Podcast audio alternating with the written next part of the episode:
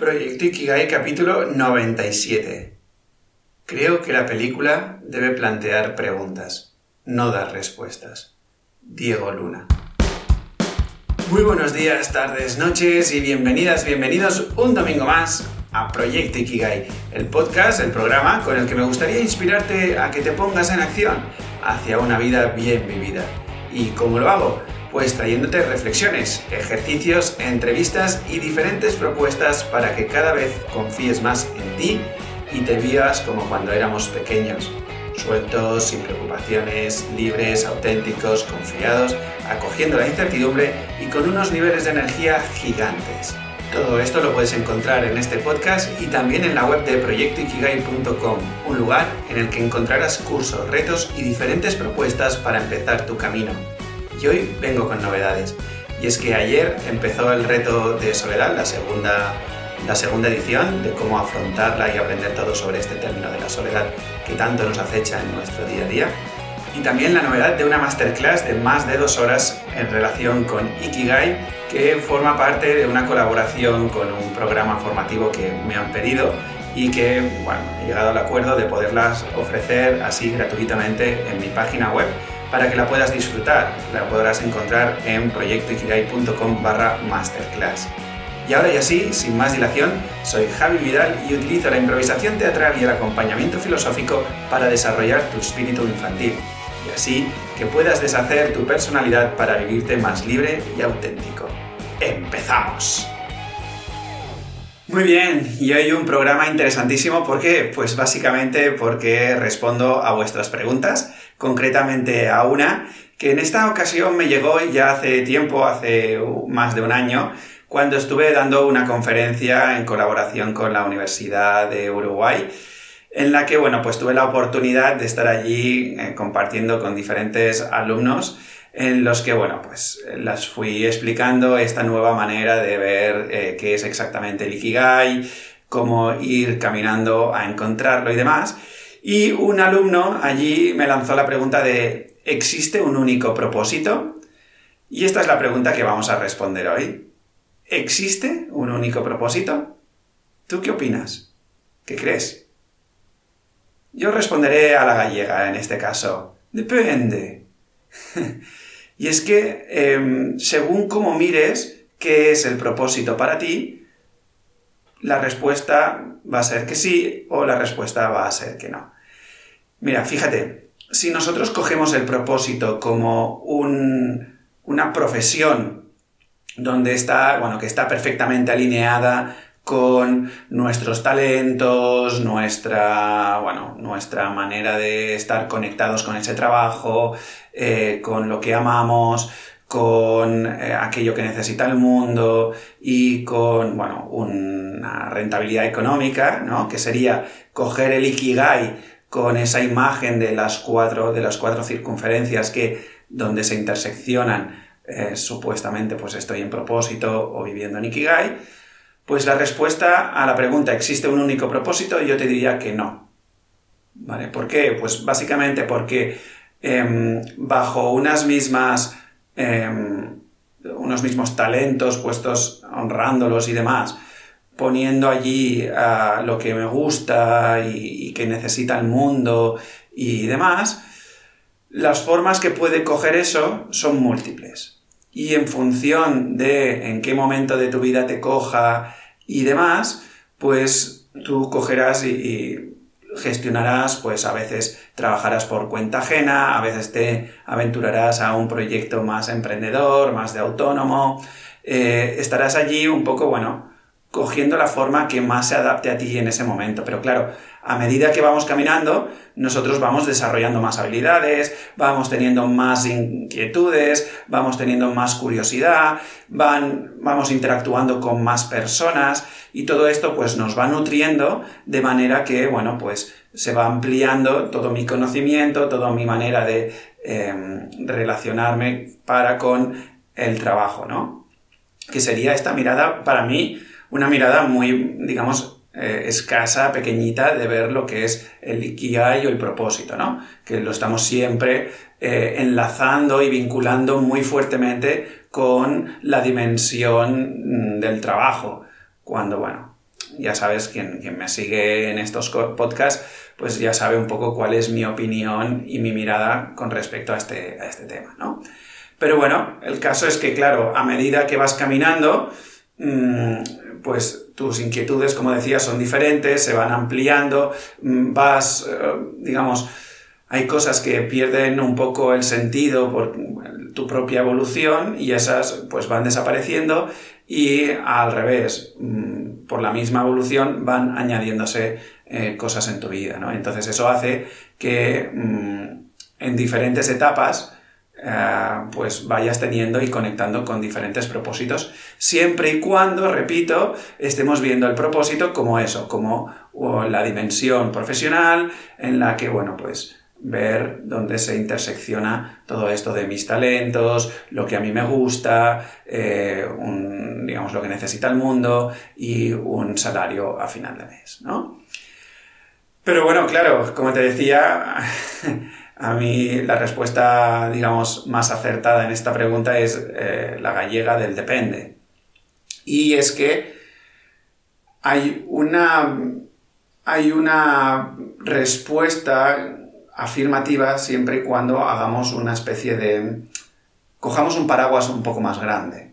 Y es que si miramos como siempre explico, ¿no? Lo que es exactamente la vocación, algo que trabajamos mucho más en el, en el reto de encontrar tu vocación o en los cursos que tratan sobre todo ello, ¿vale? Que vamos adentrándonos en todo esto. La hipótesis de trabajo es, oye, la vocación, el propósito, Ikigai, bien entendido, es expresar mi autenticidad en cada instante. Entonces eso nos aleja de la dimensión, em, digamos, más profesional, más de trabajo, y nos hace un estado o una... nos dictamina una manera de estar en el mundo mucho más continua, donde la línea de división entre eh, lo profesional y lo personal es muy fina, tanto que prácticamente no existe, y eh, tú puedes estar viviendo en vocación, propósito, ikigai, mientras te tomas unas cervezas con unos amigos o mientras estás en el trabajo mm, no sé cuántas horas allí delante del ordenador, ¿no? Todo depende de, em, bueno, desde qué mirada quieras hacer tú esta, esta pregunta. En este sentido, claro, si nosotros cogemos esta hipótesis y la incorporamos en nuestra vida y en nuestro día a día, ¿qué, sucederá? Sucederá que entonces sí que el propósito siempre será el mismo y, único, que es que tú estés abogando por expresar tu autenticidad, por lo que em, vas sintiendo y vas necesitando expresar.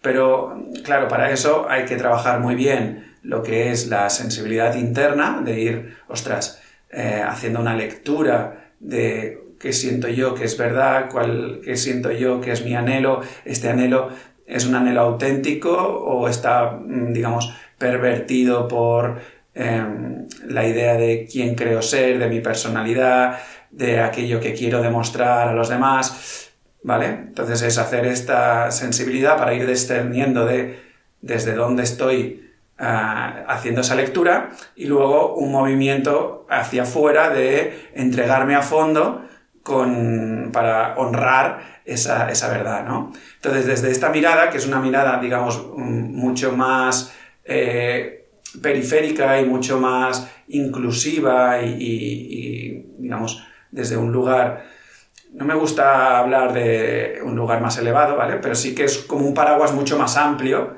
donde la, otra, la primera respuesta que dábamos esta es una de, de lo que incluimos, ¿no? Pues como me expreso en autenticidad, Hoy me expreso en esta autenticidad pues desde este trabajo por cuenta ajena o por mi emprendimiento o por lo que sea. Pero mañana esta forma puede cambiar, pero la profundidad, que es, este paraguas del que estoy hablando ahora, no cambia porque eh, es el mismo constantemente, ¿no? Expresarme de manera auténtica y con toda la carne en el asador, ¿vale?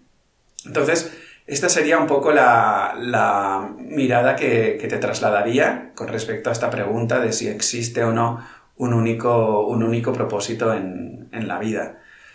Resumiendo, hay dos maneras de verlo. Uno desde la parte más formal, más, eh, llamémosle, eh, mundana, por decir algo, más normativa, que sería que entonces ahí sí que puede adaptar cualquier tipo de forma, porque claro, si yo tengo habilidad para comunicar, yo puedo comunicar desde eh, estar trabajando en un periódico o desde estar haciendo este vídeo o haciendo conferencias en eh, un hotel donde lo lleno de 3.000 personas o estar comunicándome en una ONG o hacer política o, ¿ves? Entonces ahí, si lo cogemos desde ahí, propósito, bueno, pues va cogiendo diferentes, diferentes formas.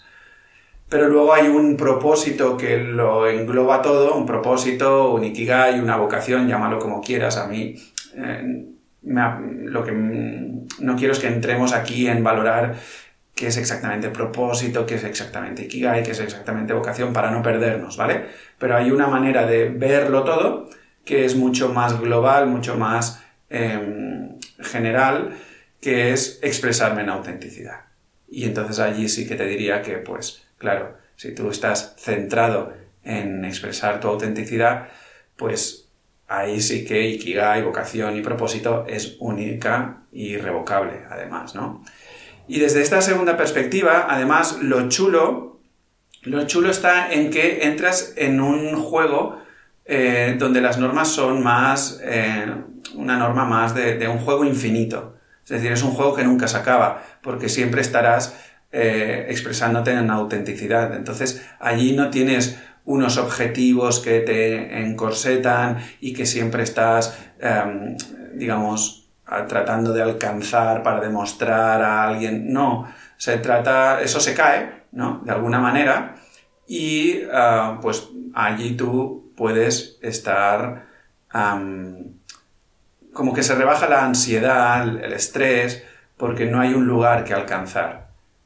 Estamos allí constantemente bailando para presentar cómo somos auténticamente. ¿Sí? Entonces, bueno, esto es lo que te quería traer hoy, mm, responder esta pregunta de una manera intentado que sea bastante concisa. Ha quedado un capítulo mucho más pequeñito, pero yo creo que así compensamos también un poco las entrevistas que, os voy haciendo y, así pues os da tiempo de irlo revisando. Y nada más, sabes que si quieres em, trasladarme tu pregunta para el podcast, que normalmente siempre contesto previamente para que no te tengas que esperar al capítulo y que luego lo lo expongo en, estos encuentros así virtuales, bueno, pues puedes hacer tus preguntas en proyectoikigai.com barra preguntas. ¿Vale? Ahí encontrarás un pequeño formulario donde básicamente te pide tu nombre, si quieres que utilice un nombre falso, por si te da vergüenza lo que vas a preguntar, cuál es la pregunta y, ya está, ¿vale? Entonces ahí te responderé.